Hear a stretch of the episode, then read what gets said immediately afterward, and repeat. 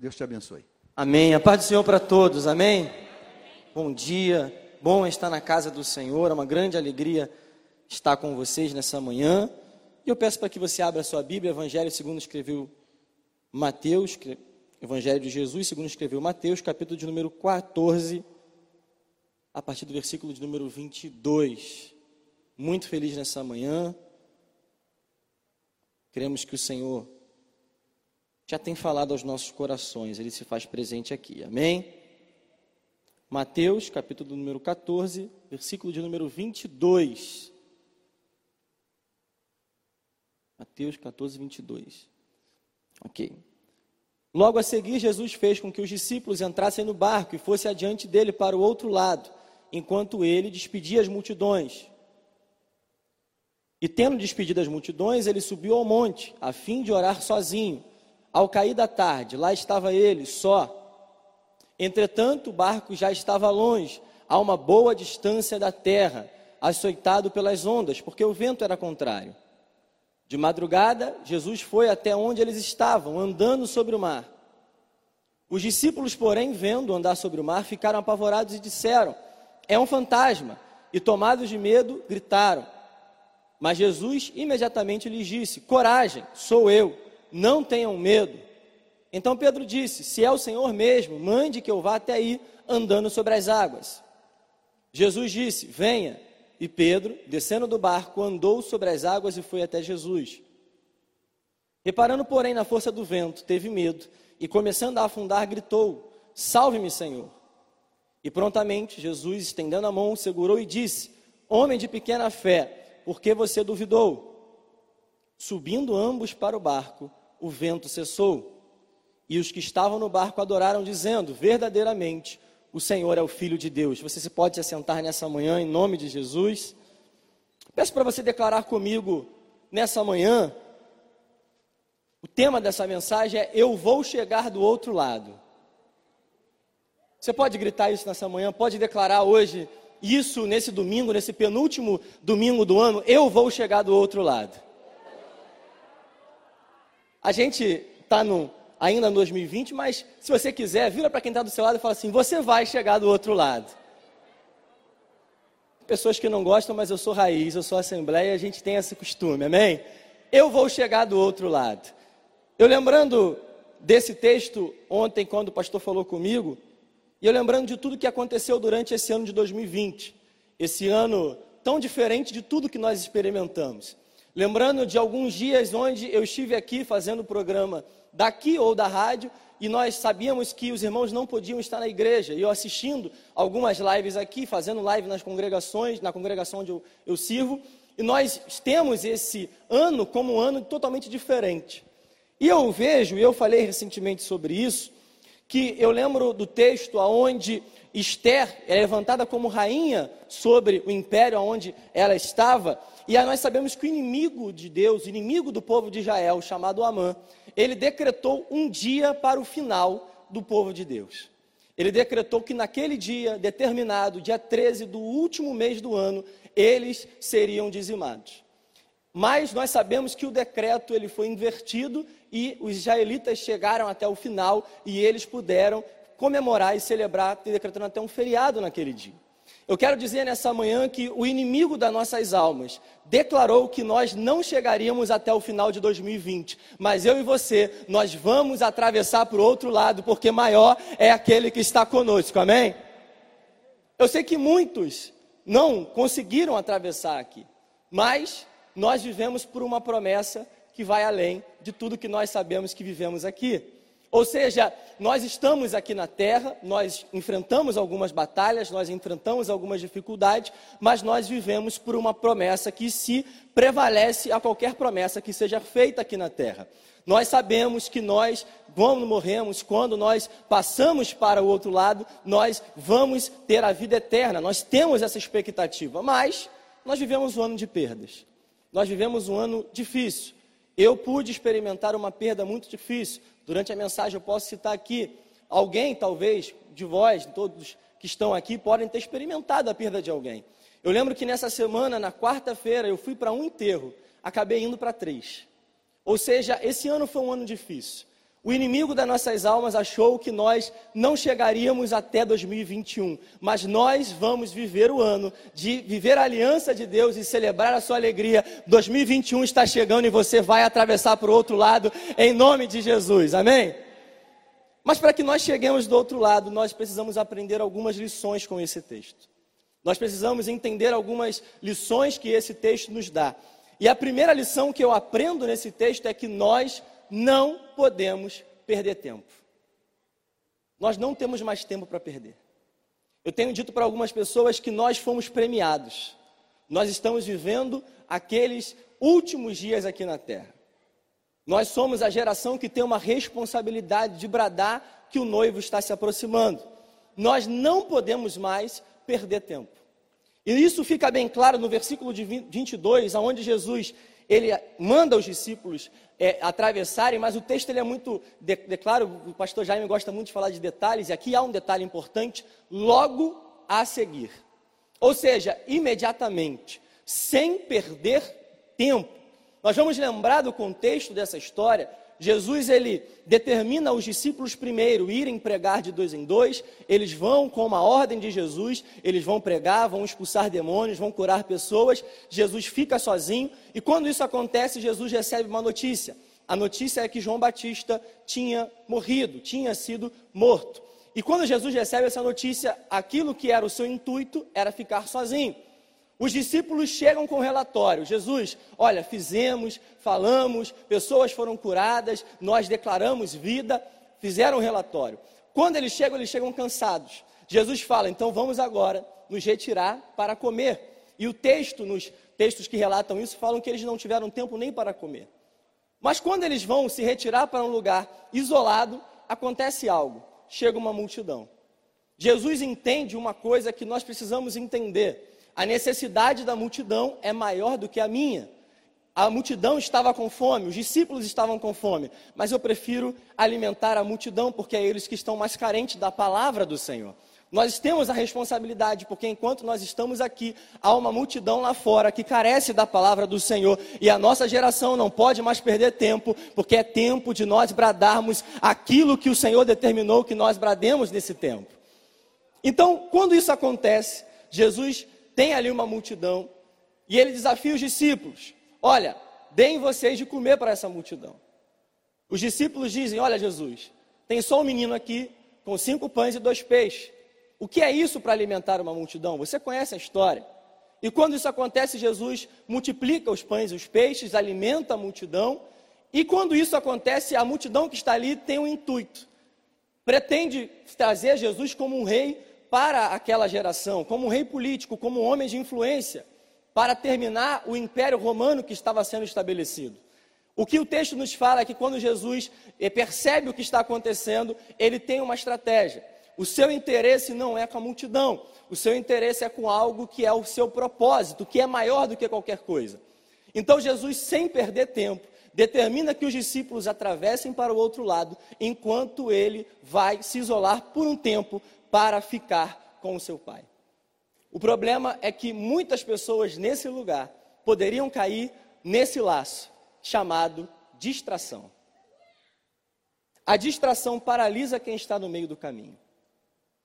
Textos bíblicos nos falam que pessoas que estavam a caminho para algum lugar, mas que viram algo no meio do caminho e se distraíram, perderam o seu propósito. Porque quem tem um destino não perde tempo com distração. Quem tem um alvo não perde tempo com distração. Quem tem um propósito e sabe que se move por esse propósito, não perde tempo com as distrações que são oferecidas no meio do caminho. Sansão viu um favo de mel. Ele poderia muito bem continuar o seu caminho, mas ele preferiu se distrair com aquilo que ele não poderia pegar. Por conta disso, nós sabemos o quanto ele sofreu. Sansão é alguém que tinha um propósito, tinha um destino, tinha um alvo, mas as distrações fizeram com que ele ficasse paralisado no meio do caminho. Quantas foram as distrações em 2020?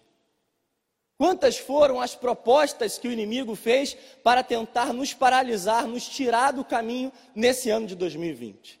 Mas quem quer chegar do outro lado, Quem quer chegar até a outra margem, quem quer viver o destino que o Senhor reservou para nós, não pode perder tempo com distrações. Você crê nisso?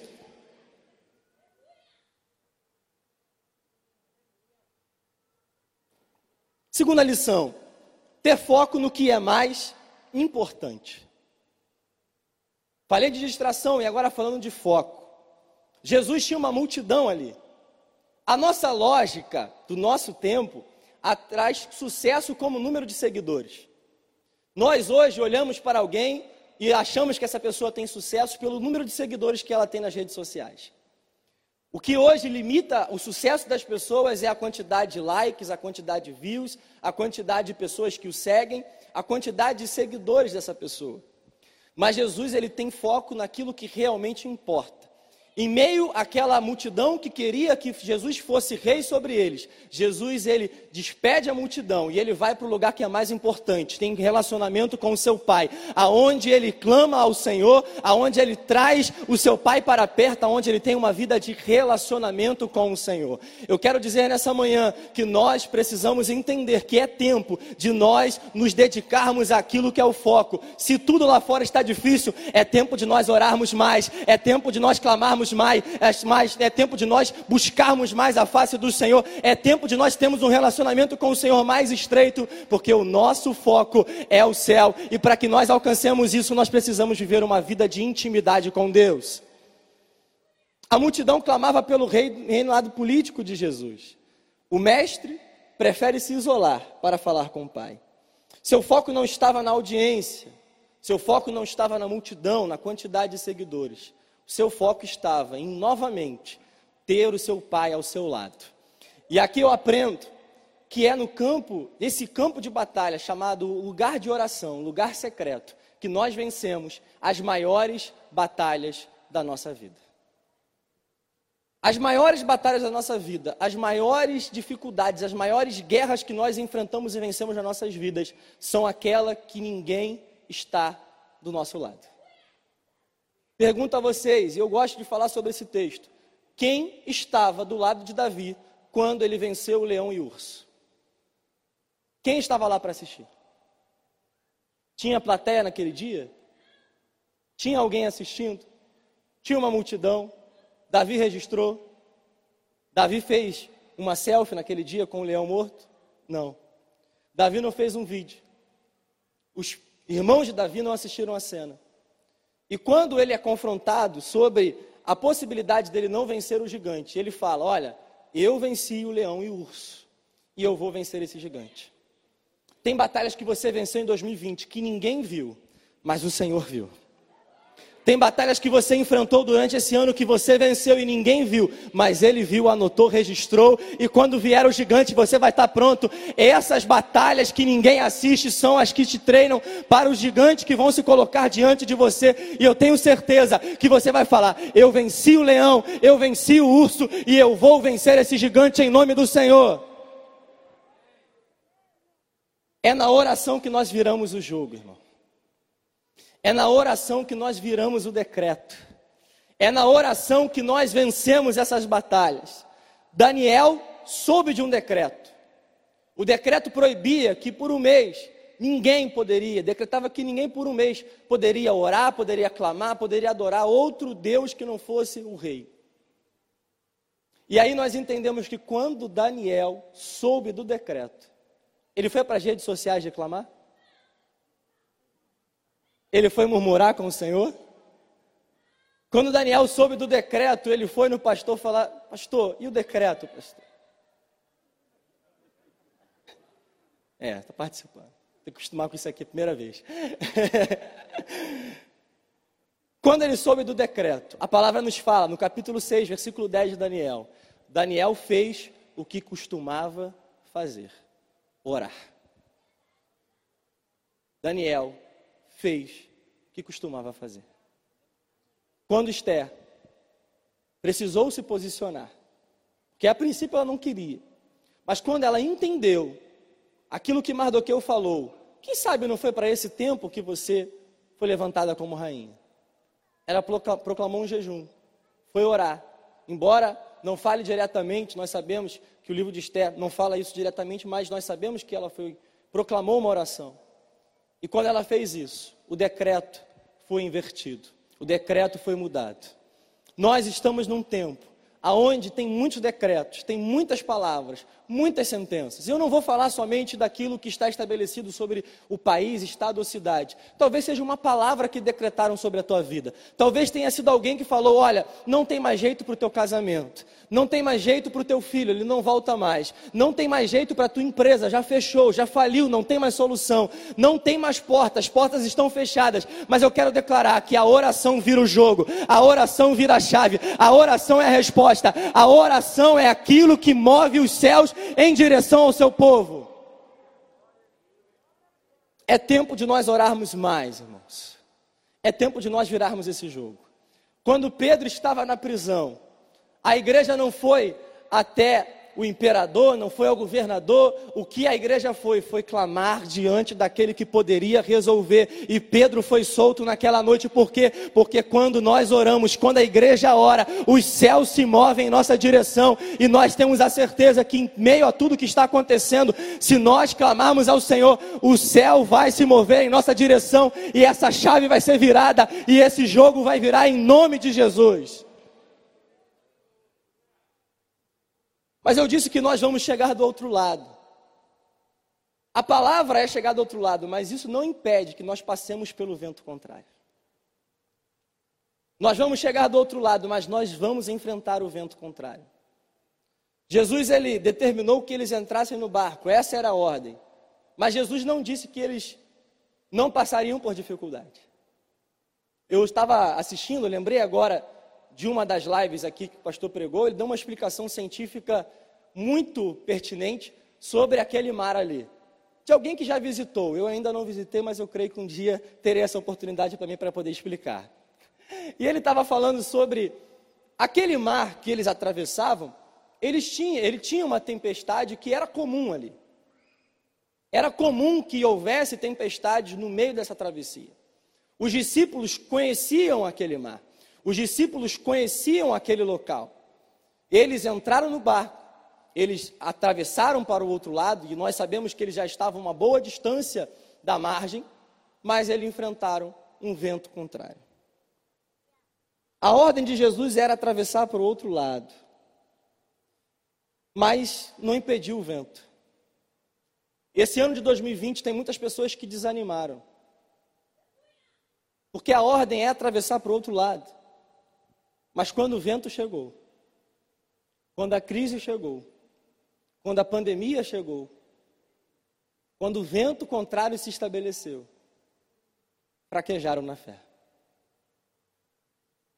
Irmãos, nós vamos passar pelo vento contrário. Há momentos da nossa vida que nós estamos fazendo o que é certo. Porque, olhando esse texto, talvez a gente tenha tendência. Eu lembro do livro de Jó, nós estamos estudando na escola dominical. Jó era alguém que estava fazendo tudo corretamente. Jó era alguém que era temente ao Senhor. Jó era alguém que era íntegro, tinha um caráter bom, um caráter ilibado. Mas mesmo assim, passou pelo vento. Passou pelas dificuldades. Passou por todas as dificuldades que passou. Eu quero dizer nessa manhã que talvez você esteja enfrentando o vento contrário. E fique tranquilo, isso não é sinal de que Deus está te punindo, ou te culpando, ou que você tenha feito algo errado. Pode ser até consequência, porque a gente não pode confundir o que é provação do que é consequência. Existe o vento contrário, mas existe também consequências de decisões erradas. Mas aqui era uma provação, era um teste. O mestre, o professor, o melhor professor que a terra já conheceu, estava fazendo com que os seus alunos aprendessem didaticamente a enfrentar o vento contrário. Talvez o vento contrário tenha chegado na sua casa. Talvez o vento contrário tenha chegado no seu casamento. Talvez o vento contrário tenha chegado na sua vida financeira. Talvez o vento contrário tenha chegado com tudo o que aconteceu no ano de 2020, com a perda de algum parente, com a perda de alguém. Mas eu quero declarar que a ordem é: cheguemos até o outro lado. A ordem é: enfrentemos o vento contrário, porque aquele que mandou a gente atravessar é maior do que esse vento, é maior que essa tempestade, é maior do que essa crise, é maior que a pandemia, é maior do que qualquer decreto que seja estabelecido. Aquele que determinou que nós vamos atravessar ao outro lado, sabe que o vento vai chegar, mas determinou que nós vamos chegar do outro lado. O vento chegou, irmãos mas de madrugada. Alguns textos falam na quarta vigília da noite, entre três e seis da manhã, quase no final daquela noite. Eles enfrentaram, nós vamos lembrar que Jesus determinou que eles atravessassem, já era no final da tarde, quase no início da noite. Foram horas de angústia, foram horas de aflição, foram horas de desespero, foram horas aonde eles estavam sozinhos no barco. E é curioso porque Jesus quer nos ensinar uma lição importante aqui. Se nós olharmos lá no capítulo de número 8, do capítulo do 8 de Mateus, ou no capítulo 5 de Marcos, os discípulos já tinham enfrentado uma tempestade em um barco. A diferença é que naquela outra vez, Jesus estava no barco. E nós sabemos que naquele momento Jesus fez com que todo a tempestade, todo o mar se acalmasse e eles pudessem navegar tranquilamente. Mas dessa vez o mestre, o professor, fez com que os alunos estivessem sozinhos. E sozinhos, eles estavam desesperados. Sozinhos, eles estavam aflitos. E é curioso porque, como eu falei no começo, eles sozinhos, eles no poder do Espírito Santo, no poder do que Jesus determinou, no poder da palavra, eles pregaram, eles curaram, eles expulsaram demônios, mas quando a tempestade chegou, eles fraquejaram. É muito fácil, irmãos. É muito fácil fazer relatório quando tudo vai bem. É muito fácil falar, Jesus, pregamos, curamos, fizemos, acontecemos, aumentamos, subimos o patamar, alcançamos mais vidas. Fizemos milagres, fizemos prodígios. É muito fácil. Mas quando o vento chega, o relatório acaba. Quando o vento chega, os discípulos não têm mais relatório para passar. O que eles têm é desespero. O que eles têm é o medo, é o pavor que os toma. O que eles têm é o medo de morrerem naquele lugar. Existia um propósito sobre as suas vidas. E eu quero determinar que os ventos fazem sim parte da nossa jornada, fazem parte da vida cristã. Mas eu declaro sobre nós nessa manhã que o vento, a crise, a pandemia, os decretos, tudo o que aconteceu, nada impede o propósito. O vento não impede o propósito. A crise na tua casa não impede o propósito. A crise financeira não impede o propósito. O que está acontecendo na tua família não impede o propósito. O que está acontecendo no Brasil não impede o propósito. O propósito de Deus sobre as nossas vidas é maior do que qualquer vento, qualquer tempestade, qualquer crise, qualquer mar é, turbulento, qualquer dificuldade não pode anular aquilo que Ele estabeleceu como propósito para as nossas vidas. Mas nós precisamos identificar corretamente quem é o nosso Salvador.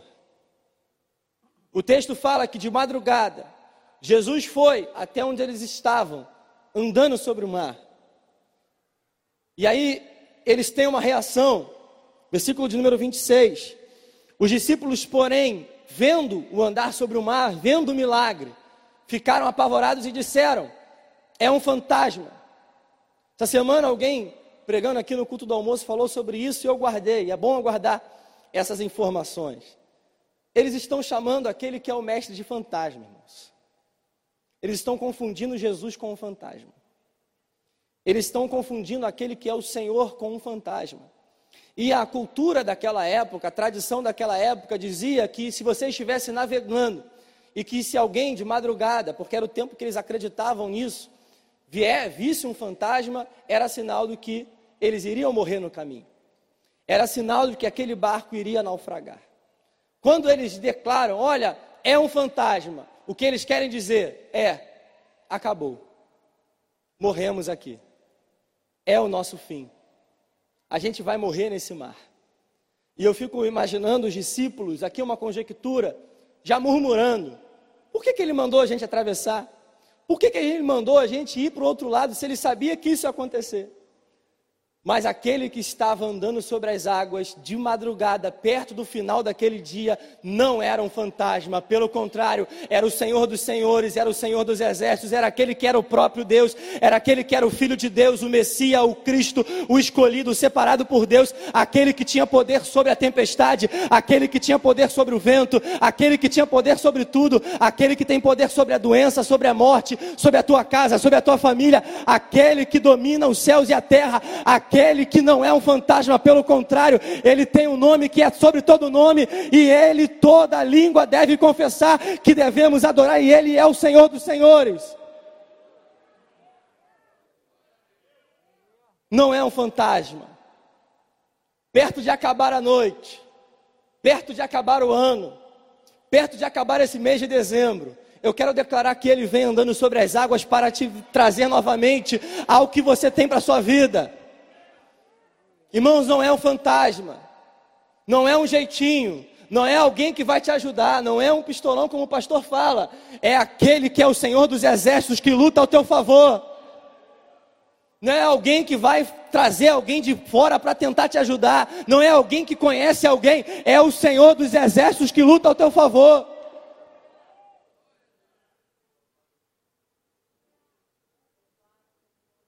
Não é um fantasma, irmãos não é um fantasma. E ele fala: coragem, sou eu, não temam. Somente Deus tem poder para falar isso. Somente aquele que é Deus tem poder para falar isso. Quando Moisés está perto de morrer, ele declara ao povo, lá em Deuteronômio capítulo 31, versículo 6. E quando Josué é levantado como líder, lá no capítulo 1, ele fala: coragem, não tenha medo, não temas eu sou contigo. Eu vou com você. Eu estou nessa guerra.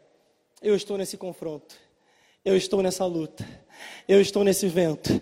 Eu estou nessa dificuldade. Fique tranquilo, até agora parecia que eu não estava por perto, mas eu venho andando sobre as águas, eu venho sobre a natureza, eu venho sobre a impossibilidade para te trazer a resposta, para te trazer a solução. Fique tranquilo, não temas.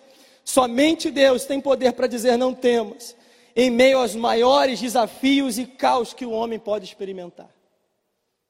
Somente Deus falou isso no Antigo Testamento. Somente Jesus fala isso no Novo Testamento. Porque Ele é Deus. Porque Ele fala para a mulher que estava enterrando seu filho: diz, não temas. Quando os discípulos estavam trancados, porque estavam com medo do que estava acontecendo lá fora, ele fala: paz seja convosco. Lá fora está o caos, mas quando eu estou com vocês, não temas, eu estou com vocês. Não temas, eu estou com você nessa batalha. Não temas, parece que você está sozinho, mas eu estou com você. Não temas, eu não te abandonei. Pode todo mundo te abandonar, mas eu estou com você. Eu estou com a tua casa, eu estou com as tuas finanças, eu estou com a tua família, eu estou com o teu negócio, eu estou com o teu filho, aonde ninguém está lá para ver, mas eu estou com ele.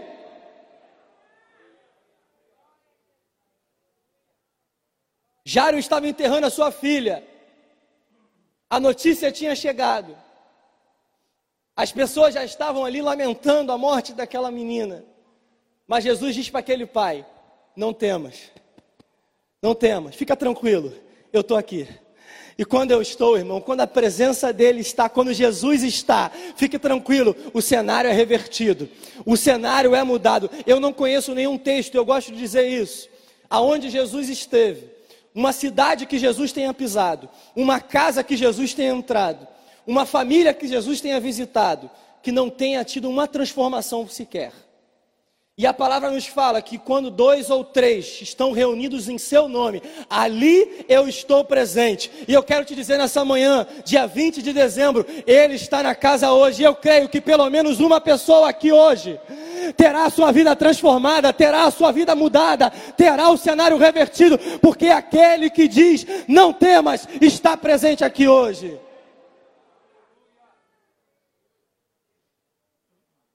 Além disso, ele fala: sou eu. Essa expressão ela tem muita importância.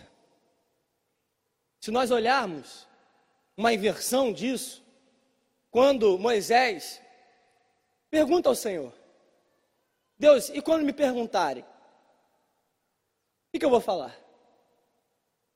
Qual é o nome do, do Senhor para eu poder falar? Ele fala: Moisés, eu sou o que eu sou. Quando te perguntarem, você fala: O eu sou me enviou. O eu sou me enviou.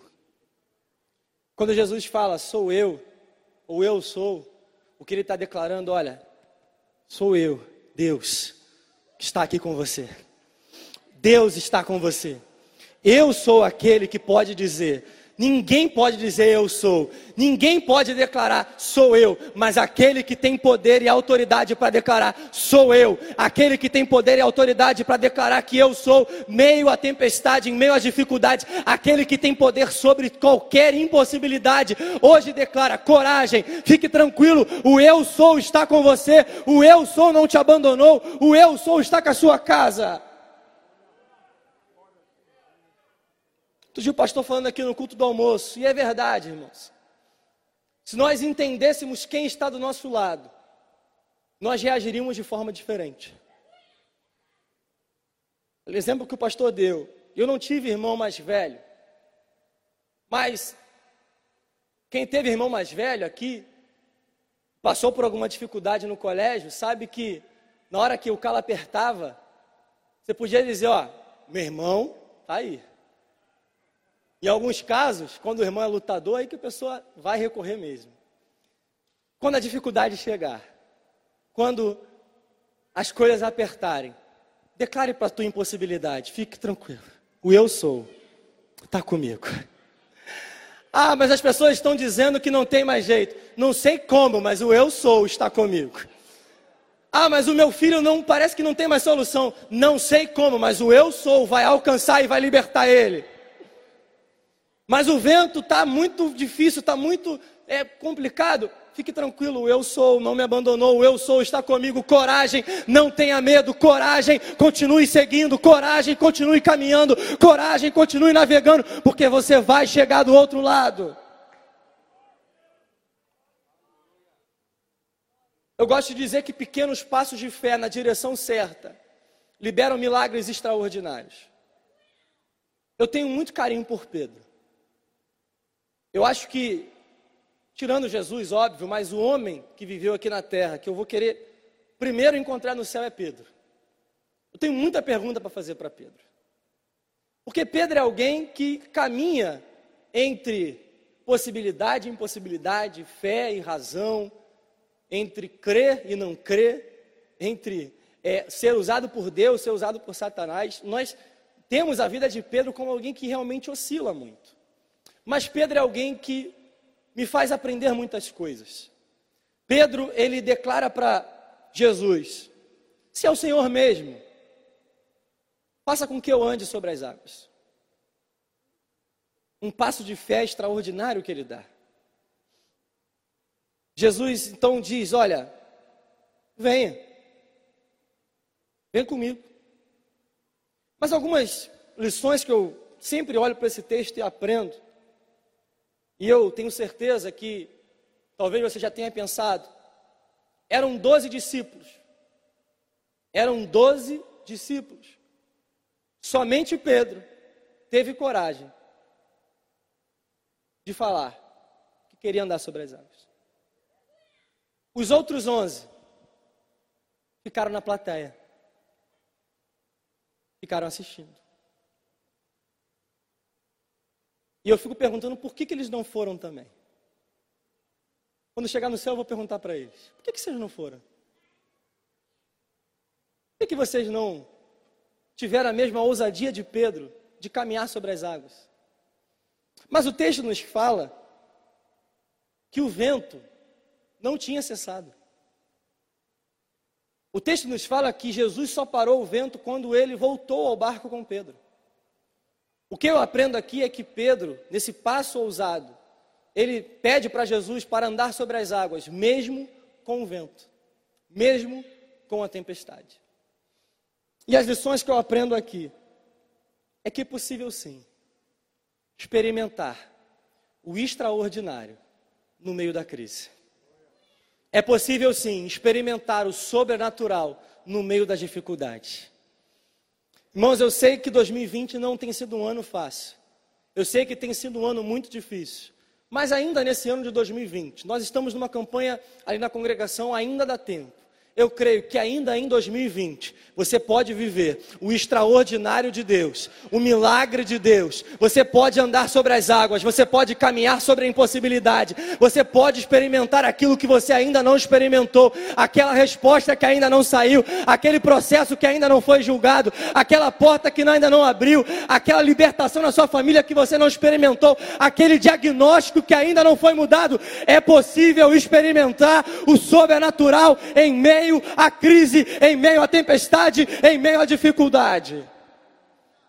Eu sei que para todo mundo 2020 vai ficar marcado como ano da pandemia como o ano da Covid. Mas quem não sabe se você vai poder dizer que 2020 foi o ano do teu milagre, foi o ano da restauração do teu casamento, foi o ano que a porta se abriu, foi o ano que a chave virou, foi o ano onde tudo aconteceu, foi o ano da tua resposta, foi o ano que o Senhor fez com que você andasse sobre a impossibilidade e contasse o teu testemunho.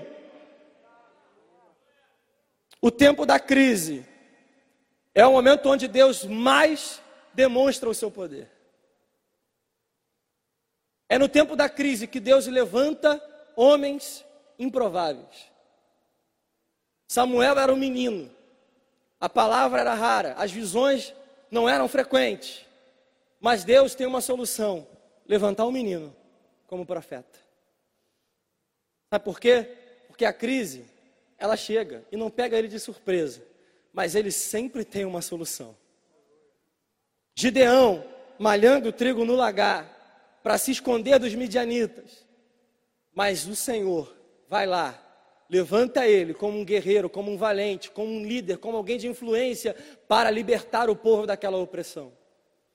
Os quatro leprosos de Jael viviam um tempo de fome, viviam um tempo de escassez, viviam um tempo de crise. Nós sabemos que eles estavam se alimentando de alimentos impuros mas quatro pessoas que viviam à margem da sociedade, quatro leprosos que ninguém queria ter perto deles, eles se levantam e pensam: se ficarmos aqui, nós morremos. Se nós formos, nós morremos. Quer saber? Nós vamos. E quando eles chegam lá, não tem mais ninguém, porque o Senhor já tinha agido porque o Senhor já tinha trabalhado em favor do seu povo, porque o Senhor já tinha visitado aquele arraial para trazer a solução. Eu quero declarar, irmãos, não se mova pelo medo, mas se mova pela palavra. Vá até onde Ele está determinando, vá igual os leprosos, porque eu tenho certeza que quando você chegar do outro lado, Ele já agiu em teu favor. A viúva de Sarepta, e o mais incrível, eles tinham acabado de sair de um milagre, aonde tinha uma multidão com fome. E um menino com cinco pães e dois peixes foi um instrumento para alimentar a multidão. É no tempo da escassez, é no tempo da dificuldade, que o Senhor quer levantar profetas, homens e mulheres de Deus como instrumentos para mudar a história que está lá fora. É nesse tempo de dificuldade que o Senhor está te levantando para mudar a história do teu trabalho. É nesse tempo de dificuldade que o Senhor está te levantando para mudar a história da tua família. É nesse tempo de dificuldade que o Senhor está, está te chamando para transformar a história do bairro onde você mora, do condomínio onde você mora, do teu vizinho que te perturba, do teu vizinho que tem te caluniado. Ele está te levantando hoje para dizer: olha, você é o instrumento escolhido por Deus para transformar esse período de crise. Se mova sob a palavra de Jesus. Pedro, ele caminha sobre as águas. E eu falando com alguém. A verdade é que Pedro não andou sobre as águas. Pedro andou sobre a palavra de Jesus. A palavra dele é: venha. O que, que Pedro faz? Eu vou. Nós sabemos de muitas histórias onde Jesus, com uma palavra, mudou tudo. Nós sabemos a história do centurião que cria que Jesus, com uma palavra, podia visitar a sua casa e curar o seu servo. Nós sabemos a história de dez leprosos que estavam doentes, estavam leprosos. Jesus fala: vão, se apresente ao sacerdote. Pergunta de prova: quando o milagre aconteceu? Não sei, mas foi no caminho. Jesus declara: enche os potes com água. Quando o mestre Sala vai provar, é vinho. Quando o milagre aconteceu? Não sei, mas foi no caminho. Irmão, se tem uma palavra de Jesus para a tua vida, se mova sob essa palavra, porque eu tenho certeza que durante o caminho, durante a caminhada, durante a jornada, durante os seus dias de trabalho, durante a semana, durante esses últimos dias que restam, se a palavra de Jesus disse: vá, vá, ande, caminhe, vá se apresentar ao sacerdote, eu tenho certeza que durante essa caminhada, durante esse mar, durante essa tempestade, você vai experimentar o milagre que ele tem para a tua vida. A pergunta que eu faço é: qual é a palavra? Pedro, quando eu falei que eu quero perguntar algumas coisas para Pedro, parece que Pedro entendeu algumas coisas. Pedro, quando ele é chamado por Jesus, ele vive uma pesca frustrada. Ele passou a madrugada inteira tentando. E a palavra de Jesus é: lança a rede. E aí eu pergunto para você: quem tinha mais experiência naquele mar? Quem era mais capacitado na lógica humana para fazer aquela pesca? A palavra nos fala que Pedro era um pescador. Na ótica humana, Jesus era um carpinteiro. Pedro poderia responder para Jesus: Jesus, mestre, de peixe, de mar, sou eu que entendo.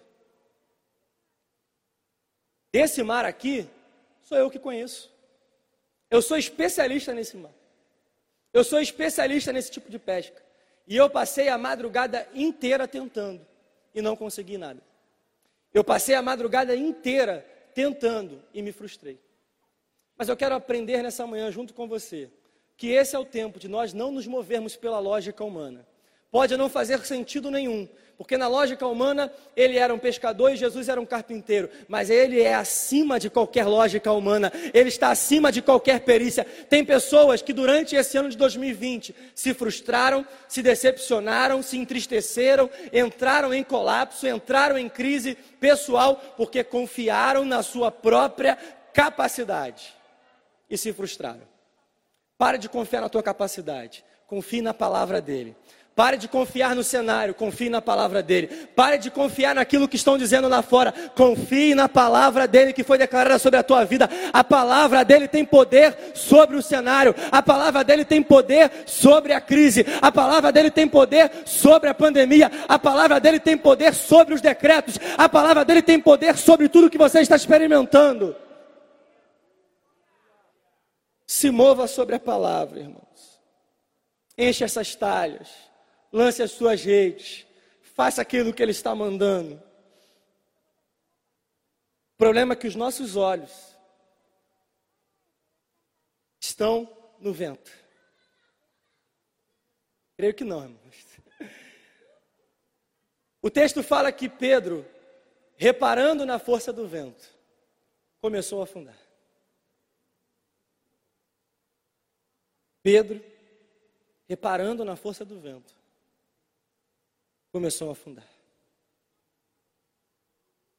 O problema é quando nós estamos experimentando o sobrenatural e paramos para reparar no cenário ao nosso redor. Esse ano de 2020, o cenário, as notícias, a bendita curva, tudo o que está acontecendo lá fora. E eu falo por mim. No começo da pandemia, eu estava vendo muito jornal. Muito. Chegava aqui do trabalho, chegava em casa, jornal. Vou ver as informações, vou ver o que está acontecendo. Vou ver como está essa curva. Eu, durante essa pandemia, durante esses meses, eu tinha uma preocupação muito grande. A minha avó, de 84 anos, alguns aqui conhecem, faleceu durante a pandemia. E no começo de tudo que estava acontecendo, eu ligando para ela, evitando ter muito contato, fui algumas vezes, mas no começo ligando para ela, falando com ela aqui, falando para ela se cuidar, se guardar do vírus, vagadada que estava acontecendo. E eu preocupado. Até que um dia, o Senhor falou comigo: Meu filho, pare de se preocupar com o que está acontecendo. É tempo de você se preocupar com aquilo que eu estou falando.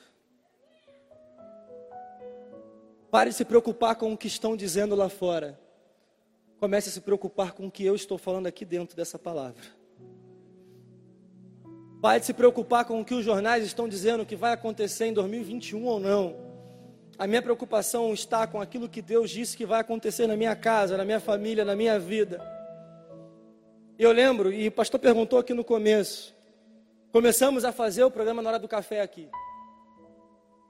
E contando em alguns lugares falando sobre aquilo que nós estávamos fazendo, vivendo aquilo que o Senhor estava determinando. O Senhor mandou focar mais na palavra, mais do que eu já focava. E um dia eu estava em uma congregação nossa, alguém virou para mim e falou assim: Júnior, muito obrigado. Eu falei: pelo quê? Meu amado, você nunca me viu, mas foi ouvindo uma palavra lá eu estava prestes a me matar. Eu estava prestes a tirar a minha vida. E eu não fiz. Irmãos, pare de olhar para o cenário. É tempo de nós olharmos para aquilo que o Senhor está determinando a gente fazer. Isaías, capítulo de número 6, fala que no ano em que o rei Uzias morreu, no ano em que Judá estava preocupado, porque o rei Uzias era alguém relevante, era alguém importante, era alguém que tinha tido um bom reinado. Era um período de instabilidade, era um período de incerteza. Será que esse reinado vai ser bom? Será que esse novo rei vai servir o Senhor? Em um tempo de dúvidas, em um tempo de incerteza, em um tempo de dificuldade, Isaías olhou para o céu. E quando ele olha para o céu, ele estava assentado sobre um alto e sublime trono de onde ele nunca saiu, porque ele nunca perdeu o controle, porque ele nunca perdeu o comando, ele nunca perdeu as ações. Tenho uma certeza, em meio a esse vento, em meio a essa crise, o teu Deus não foi pego de surpresa, o teu Deus não foi pego desprevenido, o teu Deus não foi pego de surpresa pela pandemia, o teu Deus continua no controle. Pare de olhar para o vento, irmão. Pare de olhar para o cenário. Pare de olhar para o que está acontecendo. Ah, mas eu não vou saber. Você vai saber sim, você vai se preocupar, você vai ter os cuidados, sim. Mas mais do que isso, se preocupe com aquilo que Deus está mandando você fazer. Ter cuidado, sim. Ter prevenção, sim. Mas cuidado para o cenário não te contaminar. Antes de afundar, grite. Texto fala que começando a afundar. O texto fala começando a afundar. Pedro ainda não tinha afundado. Mas ele toma uma atitude. Antes que ele afundasse, antes de cair, antes de desanimar, ele gritou. Tem muitas pessoas que poderiam estar aqui hoje, poderiam estar conosco aqui hoje, mas que durante esse ano começaram a cair, começaram a afundar e não gritaram antes que isso acontecesse. O nosso maior problema é identificar quando nós começamos a cair. É por isso que Jesus, para a igreja de Éfeso, fala: lembrem de onde vocês caíram. Lembrem do lugar que vocês começaram a afundar. Lembrem do lugar aonde vocês começaram a desanimar. Identifique qual foi o momento. Identifique qual foi a ação. Identifique qual foi a notícia, qual foi o quadro, qual foi o diagnóstico que fez com que você começasse a afundar. Jesus ele fala para Pedro quando estende as mãos: por que você duvidou? E a palavra dúvida ela tem origem em uma atitude de estar dividido entre dois pensamentos. Duo, dois. Ou seja, Pedro estava entre o sobrenatural e o natural, entre a palavra de Jesus e o vento, entre o que ele estava vivendo e aquilo que ele estava assistindo, entre aquilo que Jesus estava mandando ele fazer e aquilo que ele estava enxergando. Muitas pessoas estão exatamente entre a lógica humana e a fé sobrenatural, entre o homem e o divino, entre quem está mandando e o que está enxergando. Mas Elias é um exemplo claro, no capítulo 19, primeiro Reis, após ele vencer os profetas de Baal, após experimentar o sobrenatural, a palavra fala que Elias fraqueja, tem o seu momento de angústia. Mas há algo aqui que eu preciso aprender nessa manhã. É que Jesus estava do lado de Pedro o tempo todo, pronto para estender as mãos para nos trazer de volta. Você ainda não afundou, irmão. A tua família ainda não afundou. Teu negócio ainda não afundou. A tua casa ainda não afundou. A tua vida espiritual ainda não afundou. O teu ministério ainda não afundou. Mas grite por aquele que pode resolver. Porque ele hoje está pronto a estender a mão e trazer você de volta. Ele traz Pedro novamente à superfície. Ele estava ali o tempo todo. E às vezes nós olhamos para alguns momentos da nossa vida e parecemos que estamos sozinhos. Eu lembro quando eu era criança, eu tinha muito medo de água quando eu era criança, do mar. Meu pai me levou para a Praia da Barra. E nós fomos, eu fui com meu pai. Meu pai falou: Não, você vai comigo. Eu falei, pai, mas eu tenho medo. Chegou uma onda, separou eu e meu pai. Olhei para um lado, olhei para o outro, estava sozinho, já afundando. Até que meu pai me segurou e falou: Meu filho, estou aqui. Naquele momento, irmãos, eu vi a morte passando à minha frente. Era criança ainda. Mas eu tive uma certeza: o meu pai estava comigo. Tem momentos da nossa vida que parece que nós vemos a morte de perto, nós vimos o caos de perto, nós vimos o desânimo nos consumir mas ele fala: Meu filho, fica tranquilo, eu estou com você, eu não te abandonei. Eu lembro de um dia, eu lembro de um momento, dia 8 de junho, eu perdi a minha avó. Alguém que serviu ao Senhor enquanto viveu, me trouxe para a casa do Senhor. Estou vendo o pastor Abraão ali, estou lembrando.